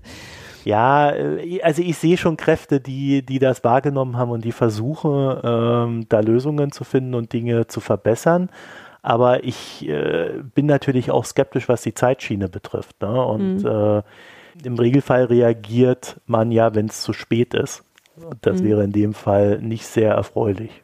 Im Grunde ist ja schon zu spät. Da wir jetzt schon so abhängig sind vom chinesischen Wirtschaftssystem, können wir ja schon zum Beispiel unsere Marktmacht nicht mehr einsetzen, um noch zu reagieren. Das ist schon zu spät. Ja, aber hatten wir die hier in diesem System? Das wäre noch so meine Frage. Weil wir nicht da musste mal die chinesischen Exporte Anfang der 90er angucken, da hätte man sie noch auflassen, aufla auflaufen lassen können. Ja, aber ich glaube, das hätte, ja, damals war, glaube ich, die Idee Chinas eine andere, als sie heute ist. Könnte man vielleicht sogar noch sagen. Das ist eine interessante Frage, die kann ich dir jetzt nicht seriös beantworten. Mhm. Deswegen lasse ich das und komme aber weiter zu der nächsten Entwicklung, über die man mal reden sollte. Afrikaner. Ja, ich habe jetzt, wo ich letzte Woche über COVAX geredet habe, habe ich gedacht, ich ähm, muss vielleicht mal wieder öfter über Afrika reden. Und tatsächlich kann ich zu diesem Thema jetzt noch mal eine Stunde einen Monolog halten oder einfach sagen, dass es ein interessantes Experiment ist. Ich schaue mal, ich versuche einen Mittelweg zu finden. Also es ist kein Thema, was jetzt brandtagesaktuell ist, sondern mehr so, was mir aufgefallen ist, dass wir über was ist eigentlich gute Entwicklungshilfe lange nicht mehr gesprochen haben. Und ich dazu zufällig über so einen Artikel gestolpert bin. Die Grundfrage, und es knüpft deshalb ganz gut an, was wir mit Entwicklungshilfe erreichen wollen, hat sich in der Zeit seit dem Zweiten Weltkrieg ja, Krieg ja massiv, mehrfach massiv verändert. Also Entwicklungshilfe war ja immer ein politisches Instrument, um letztlich Systemwechsel ähm, zu untermauern, ganz klar. Also der Marshall, vom Marshallplan angefangen bis zu sämtlicher Entwicklungshilfe, die die Blockparteien in beiden, äh, in beiden Blöcken geleistet haben und auch bis in sehr moderne Zeit hat man Entwicklungshilfe immer strategisch eingesetzt. Und dass das Mist ist, wissen wir. Also, dass aus politischer Motivation bestimmte Staaten zu unterstützen und andere nicht, eigentlich immer dazu führt, dass die Entwicklungshilfe nicht zur Entwicklung führt. Das haben wir inzwischen ganz gut gelernt. Also, auch wenn es natürlich korrektermaßen so ist, und das kann man gerade am Beispiel Afghanistan wieder gut sehen. Natürlich gehen jetzt die ganzen deutschen Entwicklungshilfeorganisationen aus Afghanistan raus, weil sie sagen, wir arbeiten nicht mit den Taliban zusammen außer Ärzte ohne Grenzen ist so gut wie niemand mehr in Afghanistan tätig im Moment. Das ist verständlich und richtig. Gleichzeitig ist es halt für das Land fatal. Ne? Weil man äh, durch die Abwägung, wir wollen eine bestimmte Politik nicht unterstützen, gleichzeitig den Menschen die Chance darauf nimmt, in eine Sphäre von wirtschaftlicher Entwicklung zu kommen, wo sie nicht mehr anfällig sind für radikale Tendenzen. Weil das ist ja das Problem ähm, ein Land wie Afghanistan, das im Grunde wirtschaftlich vom Drogenhandel abhängig ist und ansonsten ein Agrarstaat auf niedrigstem Niveau, da ist unglaublich anfällig dafür, egal welchen Ränkespielen auf der falschen Seite zu sein. Das hat jetzt auch das Experiment Afghanistan im Grunde wieder gezeigt. Ohne eine wirtschaftliche Entwicklung, eine politische und kulturelle Entwicklung zu befördern, ist praktisch unmöglich. Umgekehrt kann man aber halt auch nicht in einem Klima, und das, da schließt sich auch die Klammer zu China wieder, äh, von einem politischen System, was die Menschen unterdrückt, eine florierende Wirtschaft schaffen. Ne? Also es hängt halt beides miteinander zusammen. Einer der Wege, die jetzt so der Kompromiss sind in meiner Wahrnehmung, und das würden sicher die meisten Leute, die in diesem Sektor tätig sind, nicht unterschreiben, aber für mich ist es ein Kompromiss, ist zu sagen, wir unterstützen die Menschen und nicht die Regierung weil das ist halt, ne, wir haben staatliche Entwicklungshilfe im Prinzip immer an Staaten ausgeschüttet. Und das ist richtig, wenn man strategische Ziele verfolgt. Und das ist natürlich auch richtig, wenn man Nation Building machen will am Ende. Gutes oder schlechtes Nation Building. In, natürlich, dann geht man über die Regierung. Und es ist aber lange auch das Verständnis gewesen, dass es im Prinzip ein Agieren auf Augenhöhe ist, wenn Leute eine insbesondere demokratisch gewählte Regierung haben, dass man die Unterstützung auch dieser Regierung anheim, äh, zur Verfügung stellt und nicht an der Regierung vorbei sozusagen die Leute unterstützt. Also das ist, wenn wir sagen, wir wollen politisch auf Augenhöhe agieren, ist es schwierig zu sagen, wir werfen einfach das Geld direkt an eure Leute, weil wir vertrauen euch nicht. Es gibt da eine, eine, eine Abwägung, die Entwicklungspolitik am Ende treffen muss. Aber faktisch hat sich das etabliert, dass eben heute die als erfolgreich wahrgenommene Entwicklungshilfe über den über irgendwie privat läuft. Also dass staatliche Entwicklungshilfe im Prinzip nicht mehr das Standardtool ist sozusagen. Natürlich schütten wir als Staat im, nennenswerten Umfang Entwicklungshilfe aus, aber wir schütten die nicht mehr in jedem Fall über eine Regierungsorganisation an eine Regierungsorganisation aus, sondern sehr viele Staaten schütten nennenswerten Umfang von Entwicklungshilfe an private Organisationen aus, die das dann wiederum an private Organisationen vor Ort ausschütten. Und es steht noch aus, zu überprüfen, ob das der bessere Weg ist. Und auf diesem Weg, das zu überprüfen, haben die Nobelpreisträger Esther Duflo und ich habe den Namen des äh, Co-Autors vergessen. Äh, jedenfalls, äh, die haben den Nobelpreis am Ende für äh, genau diese die Beantwortung dieser Frage, nämlich für die Durchführung von ähm, randomisierten Studien in Entwicklungsländern ähm, bekommen, wo genau das überprüft wird. Ähm, was passiert eigentlich, wenn man einfach Leute unterstützt? Ich habe, als die den Nobelpreis bekommen haben, gesagt, dass ich dass es für mich nur ein Aspekt von Entwicklungshilfe ist und man jetzt nicht sagen kann, die haben den Nobelpreis dafür kriegt, dass sie die Entwicklungshilfe reformiert haben. Das würde ich auch nach wie vor so sehen, dass man eben nicht jedes Problem dadurch lösen kann, dass man einzelne Leute unterstützt. Trotzdem hat auch dieser Nobelpreis dazu beigetragen, dass wir jetzt viel mehr darüber wissen, was eigentlich passiert, wenn wir einzelne Leute unterstützen. Und ähm, es gibt gerade in Amerika eine Reihe von Organisationen, die ähm, letztlich genau in dem Sinne jetzt in großem Umfang Entwicklungshilfe ausschütten, nämlich indem sie einfach ähm, direkt Leuten Geld geben. Und zwar kein Kredit, sondern einfach ein Geschenk. Die Bill und Melinda Gates Stiftung macht das in gewissem Umfang und dann gibt es auch Organisationen, die nur das machen.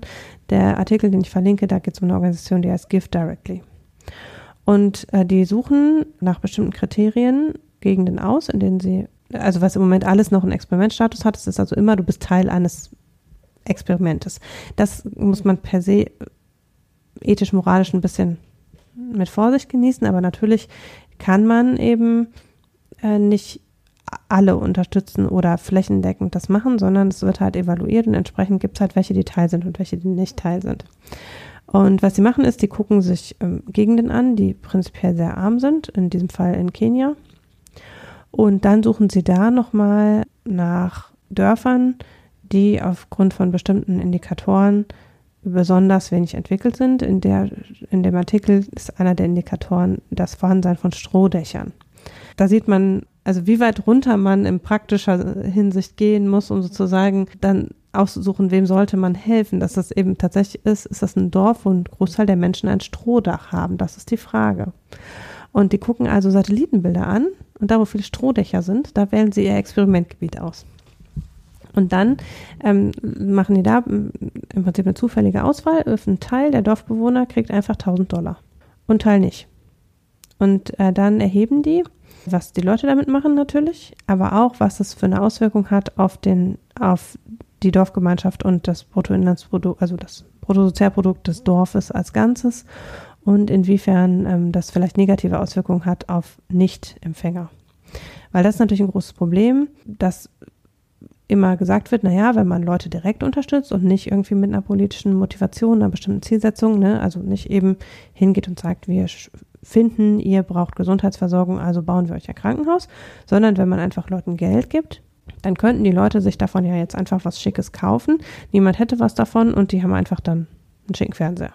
Und dann hätte man unterstellt, äh, keinen Nutzen aus der Entwicklungshilfe. Ist die Frage, weil natürlich haben die Leute einen Nutzen von dem Fernseher, aber es hat keinen Mehrwert für die Gesellschaft sozusagen. Und ähm, inzwischen ist man aber soweit, oder eben weil es jetzt sehr viel Geld dafür gibt, auch dank des Nobelpreises, äh, kann man jetzt eben das so groß angelegt untersuchen, dass man nicht nur sagen kann, für die Leute hat das einen Vorteil, sondern tatsächlich hat es einen gesellschaftlichen Mehrwert in den jeweiligen Dörfern. In diesem 1000-Dollar-Projekt ist es so, dass Fast alle, die das bekommen haben, haben zunächst ein Blechdach gekauft. Für das Blechdach haben sie etwa ein Drittel ihres Geldes ausgegeben. Das Blechdach hat vermutlich sehr wenig Nutzen auf ihr wirtschaftliches Wohlbefinden auf Dauer, aber natürlich auf ihre Stellung innerhalb der Dorfgemeinschaft und auch auf ihre Gesundheit. Ne? Also wenn es nicht mehr reinregnet, werden die Leute weniger krank. Das ist natürlich ein ernstzunehmender Mehrwert. Und dann haben sie aber vom Rest des Geldes in der Regel ganz klassisch eine Investition getätigt.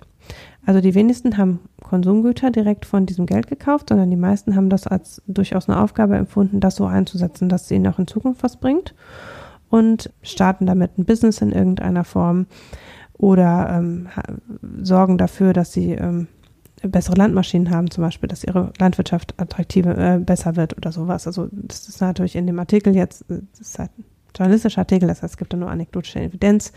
Äh, da ist es aber so, dass die zum Beispiel, ne, der eine hat ein Taxi und eine, also ein Mofa-Taxi gegründet, der nächste hat einen Laden eröffnet, der dritte ähm, hat irgendwie sich einen Traum erfüllt in seiner Landwirtschaft und kann jetzt sehr viel effizienter produzieren, weil er eine Maschine gekauft hat und so weiter.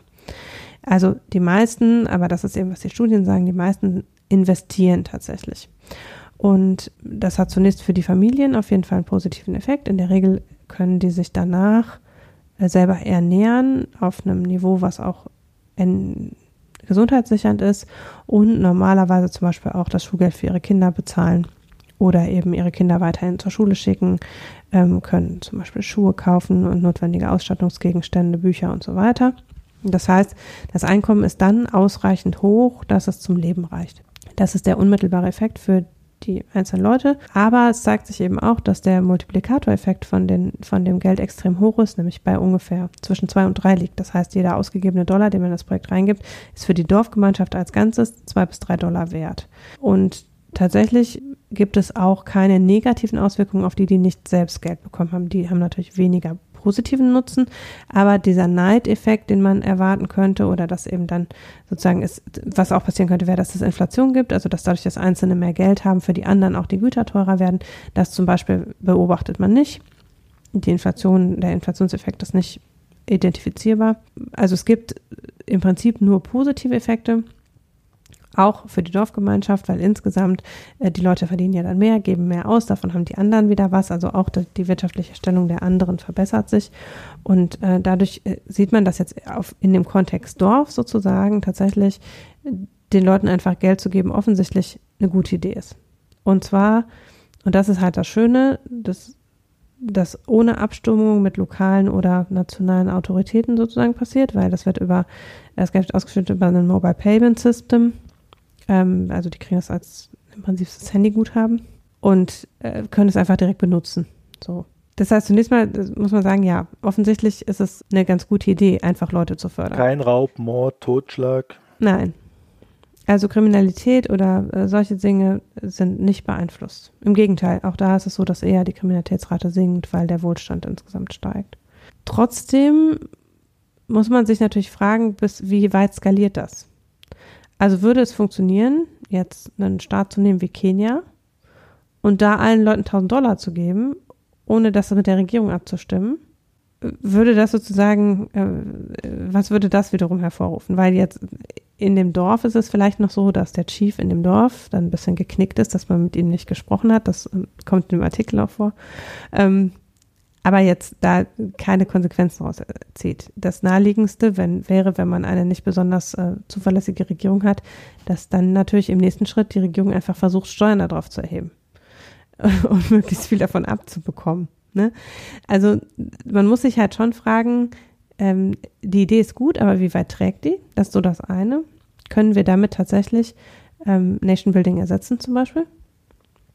Weil natürlich, wenn alle, wenn es allen besser geht und dann gehen die Kinder alle zur Schule und die Leute haben auf einmal Zeit, sich politisch zu engagieren, weil sie nicht mehr hungern müssen, dann wird das natürlich auch irgendwann einen sozialen und politischen Aspekt haben.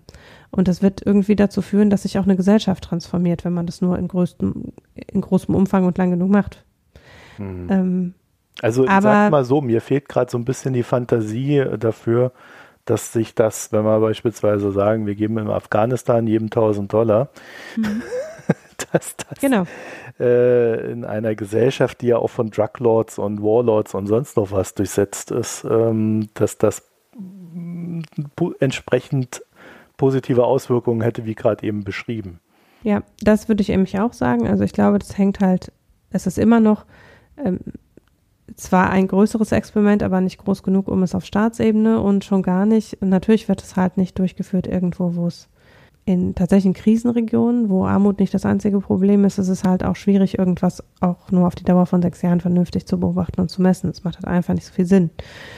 Und dadurch wissen wir aber nicht, wie wir sozusagen, ähm, es wäre vielleicht eine gute Idee gewesen, zu der Zeit, als noch zahlreiche westliche Armeen in Afghanistan waren, sowas zu machen. Ne?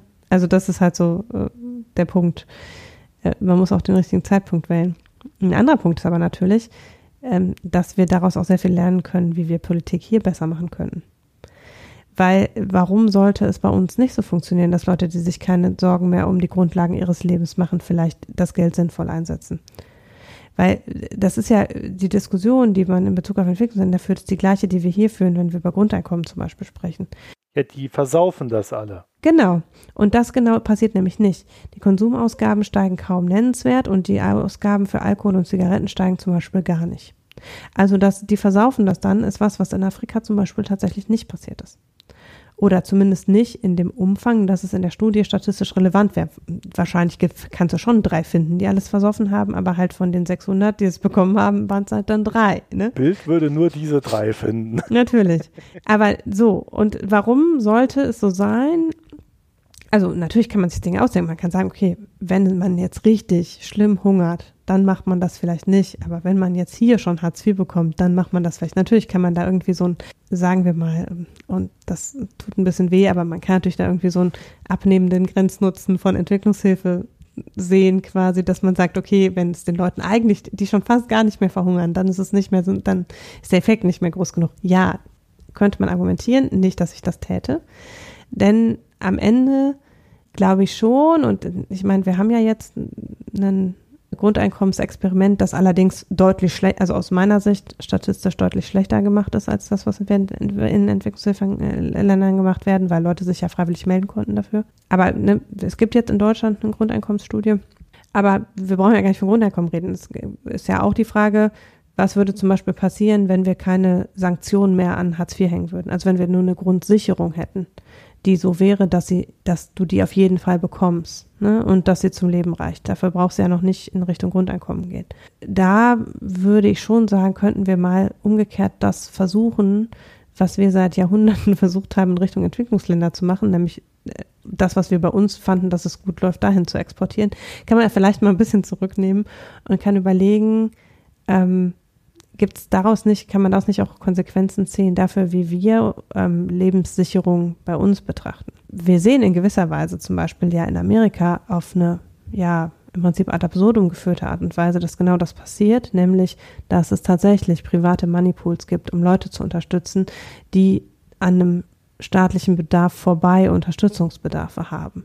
Und damit schafft sich sozusagen genau diese Art von Unterstützung selbst in gewisser Weise, dass Menschen konkret einfach auf privater Basis, auf Basis von privaten Spenden Geld erhalten in Amerika, damit sie über die Runden kommen. Und das sollte nochmal deutlicher zeigen, wie müsste eigentlich die Unterstützung von Lebenshaltung in westlichen Ländern genauso gedacht werden, wie wir sie eben in Entwicklungshilfe denken. Ich finde, man könnte durchaus eben die Erkenntnisse, die so über diese äh, soziale und psychologische äh, Komponente dieser Experimente laufen, die sind zwar nicht losgelöst vom kulturellen Kontext, aber man kann sich durchaus manches abgucken.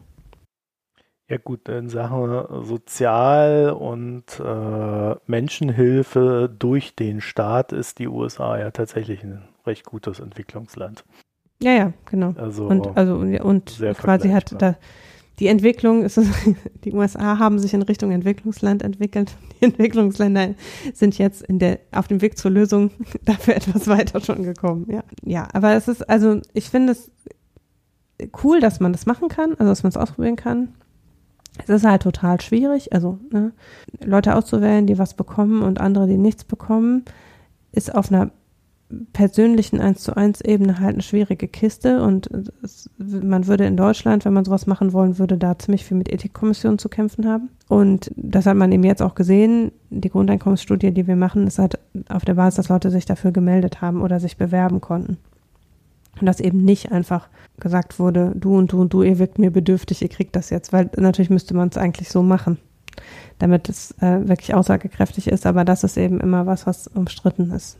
Aber trotzdem, es ist generell cool, dass es ausprobiert wird und auch, finde ich, beruhigend und irgendwie Good News, dass tatsächlich sich nicht manifestiert, dass es zu Neideffekten und zu mm, Inflation und steigenden Alkohol- und Zigarettenausgaben kommt, sondern dass dabei was Gutes rauskommt, das ist halt irgendwie auch eine gute Nachricht. Ja, ich weiß gar nicht, was ich dazu sagen soll. Man könnte sich ja freuen, aber irgendwie klingt es nicht so erfreulich. Es ist halt noch ein, immer ein langer Weg, ne? Also es äh, heißt jetzt nicht, dass wir die Probleme der Entwicklungsländer dauerhaft gelöst haben. Ich geschweige denn unsere eigenen, wie wir mhm. festgestellt haben. So, also dann kommen wir doch mal zum flotten Ende, mhm. zum Gesellschaftsteil. Mhm. Ich habe einen Pick. Also es ist eine Kombination von Links alle zu dem gleichen Projekt. Nämlich den Summer of Pioneers. Das haben vielleicht manche auch schon was drüber gelesen. Es ist auch äh, in der Tagesschau und auf dem ZDF ähm, mal gewesen. Es ist, ähm, gibt es drei oder vier Dörfer, die da mitgemacht haben. Da sind diesen Sommer mitten in der Pandemie Leute von irgendwo haben sich einfach zusammengetan und sind in irgendwelche Käfer gezogen. In diesem Fall, also das, was ich verlinke, ist Homberg-Efze in Nordhessen. Haben da von der Gemeinde subventionierten Wohnraum zur Verfügung gestellt bekommen. Äh, dafür, dass sie dort wiederum gemeinwohltätig sind. Also die machen ihre Arbeit aus dem Homeoffice. Ne? Da sieht man schon, was für Leute sich dann da erklärt haben, das zu machen. Ne? Also die Leute haben da ihren normalen Job gemacht in der Regel, aus dem Homeoffice oder einen Job, den sie überall ausführen können und haben aber die Zeit, die sie sozusagen nicht in Pendelstrecke zum Beispiel aufwenden mussten oder die sie dadurch hatten, dass sie außerhalb ihres Kontextes für ein halbes Jahr lebten oder dadurch, dass sie ähm, eben subventionierten Wohnraum hatten, deshalb einfach nicht so viel arbeiten mussten, weil sie nicht so viel verdienen mussten in der Zeit. Diesen Mehrwert haben sie sozusagen der Gemeinschaft zur Verfügung gestellt, indem sie eben da einerseits Projekte gemacht haben, die jetzt für den Sommer waren, irgendwelche Ausstellungen, Austauschforen, Veranstaltungen und so weiter, aber eben auch Sachen, die dauerhaft für die Orte waren, also Sachen saniert, an Gemeinschaftsplätzen was gemacht. Solche Sachen. Der Sinn ist so ein bisschen auszuprobieren, wie Gemeinwohlökonomie funktionieren kann. Und gibt da alle, ne? Die haben auch jeweils eine schicke, ein schickes Barcamp vor Ort organisiert, wo dann alle virtuell daran teilnehmen konnten und so. Manches davon, man kriegt so ein bisschen so Hipster-Cringe, wenn man es liest, aber ähm, nicht alles. Und ähm, das Lustige ist, dass es halt so ein bisschen so ein, so einen Kommunencharakter hat, ohne dass es so richtig jetzt gleich so eine Kommune gründen ist, weil erstens ist es auf Zeit. Es ist nicht so, dass die ein Dorf gekauft haben, sondern die wohnen halt in einzelnen Wohnungen oder Häuser in einem relativ kleinen Ort. Also die sind dann in diesem Ort eine nennenswerte Gruppe, die da halt einfach da ist, so. Lauter Zugezogene, die sich da auf einmal in diesem Dorf breit machen. Aber die sind halt nicht die einzigen, sondern es gibt halt Einheimische. Und dadurch hat es nicht, ist es nicht das gleiche wie jetzt in eine Kommune ziehen. Und vielleicht erfordert deshalb mehr, auch sich auf das Leben dort einzulassen und nicht einfach so eine Blase zu bilden, sozusagen. Äh, fand ich ganz spannend. Also ich habe, ähm, ich verlinke mal einen Blogpost von einer Journalistin, die da, ähm, ich glaube, für den Stern eigentlich das begleitet hat, aber es ist ihr privates Blog, das ich verlinke. Äh, dann die Website der Homburg Pioneers und ein ähm, äh, Bericht auf tagesschau.de dazu, wo man sich das mal angucken kann. Da kann man halt, also über die, also, äh, dem Ist das jetzt so ein Resozialisierungsprogramm für Hipster? Nein, also ich glaube, der Sinn ist, äh, einerseits dieses Gemeinwohlleben mal auszuprobieren, um sowas dann auch dauerhaft anzubieten. Mhm. Natürlich auch jetzt aus der Pandemie begründet, dass man doch gelernt hat, aha, man kann offensichtlich wohnortnah arbeiten doch irgendwie realisieren und sich freier aussuchen, wo man eigentlich wohnt und wohnen will. Ähm, ne, das geht ja so, also letztlich ist die New Work-Bewegung sozusagen da jetzt auch in Richtung New Living ähm, aus, ausgestaltet. Ähm, es ist schon auch so gedacht, dass die einen Teil der Leute vielleicht einfach bleiben wollen. Also dass es so auf Probe ist und ein Teil einfach dann da bleibt, an dort wohnt und das einfach weitertreibt. Also so ein bisschen auch einfach das Landleben auszuprobieren. Es ist aber, glaube ich, auch ein Pilotprojekt Projekt schon dafür, dass diejenigen, die das initiiert haben, auch an einigen Gemeinprojekten arbeiten, wo wirklich Leute ein ganzes Dorf kaufen. Oder also gemeinschaftlich als Genossenschaft ein ganzes Dorf betreiben werden. Also es ist schon auch so ein bisschen das Ausprobieren von Community-Strukturen, um tatsächlich gemeinschaftliches Wohnen in, in großem Stil realisieren zu können. Ja, aber es geht eben so um diesen ähm, äh, ja, dieses ähm, noch auszudefinierende, was ist eigentlich, wie wollen wir in Zukunft leben. Und äh, das ist ganz spannend, das zu lesen, ohne dass man jetzt unbedingt sofort die Sehnsucht bekommen muss, da auch mitzumachen. Gut, ich habe ein Buch für uns, also für euch, das ich gelesen habe. Äh, Yashika Dutt, Coming Out as Dalit. Also da geht es darum, dass äh, naja, Dalit, das sind die, ist die unterste Kaste da in Indien und äh, sie beschreibt quasi, wie man aus dieser Kaste kommend äh, einmal sich da durchschlagen muss in Indien äh, und andererseits, wie die auch verstecken, dass sie aus dieser unteren Kaste kommen und dadurch dann versuchen, quasi nach oben aufzusteigen und innerhalb der Gesellschaft dann doch noch wieder mehr Geld zu verdienen und so weiter und was da halt so alles dahinter steht, vermischt das so ein bisschen mit ihrer eigenen Geschichte und hat dann so am Ende gleich noch dieses ganze oder vermischt das am Ende gleich noch mit diesem ganzen Gender-Thema, was in Indien ja besonders krass ist. Also äh, ich glaube, ach so, ich wurde ja, ich wurde ja mal darum gebeten, immer so eine kleine Warnung auszusprechen. Das ist teilweise recht hart zu lesen. Ja, also da kommen dann auch so Geschichten, äh, werden angesprochen wie naja, sagen wir mal, unter zehnjährige Kinder, die halt da quasi den Männern zur Verfügung stehen, wenn sie da mal Lust drauf haben, von den oberen Kasten und so weiter. Also äh, da, das sind wirklich Zustände teilweise, da kannst du, äh, das muss man ertragen können, wenn man sowas liest.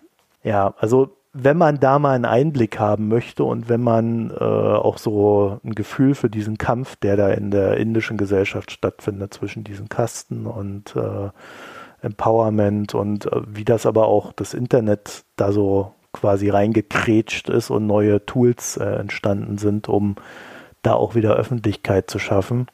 Also wer da mal so ein Gefühl für die Sache bekommen will und sich da auch über mit dieser indischen Gesellschaft ein bisschen auseinandersetzen möchte, ja, das wäre das Buch, mit dem ihr da, glaube ich, ganz gut quasi unten beginnen könntet. Hast du auch was getrunken? Ich habe einen Wein aus dem Weinadventskalender getrunken und vergessen, mir den Namen aufzuschreiben. Er hat mir nicht geschmeckt. Ich hätte das natürlich erwähnen sollen, dass er mir nicht schmeckt, aber ich habe es vergessen und die Flasche ist schon weg. Ja, nächstes äh, Jahr ist eh ein anderer Jahrgang. Als Ersatz ähm, für den nicht schmeckenden Wein hätte ich einen schmeckenden Cocktail. Es ist also ein Rezept statt einem äh, Getränk. Also einem fertig zu kaufenden Getränk. Es ist aber total einfach es ist ja gerade noch Wassermelonenzeit. Man nehme eine Wassermelone, äh, püriere einen Teil des Fruchtfleisches, drücke es äh, durch ein Sieb, sodass man Wassermelonensaft hat. man kann auch einfach äh, das direkt irgendwie quetschen und durch ein Sieb, aber mit einem Pürierstab ist einfacher. Und dann gieße man den Wassermelonensaft einfach mit einem Spritzer Zitrone und Sekt auf und es schmeckt wirklich lecker. Ja, also Melonen. Also kann man so, das Mischungsverhältnis muss man ein bisschen rausfinden. Ich würde sagen, so halb, halb äh, ungefähr und ein bisschen Zitronen- oder Limettensaft dazu und dann hat man einen sehr erfrischenden, nicht ganz so in den Kopf gehenden Aperitif wie Sekt. Äh, und man hat ja meistens irgendwie, wenn man so eine ganze Wassermelone gekauft hat, vielleicht doch nur für die Hälfte Verwendung und dann könnte man die andere Hälfte hervorragend trinken.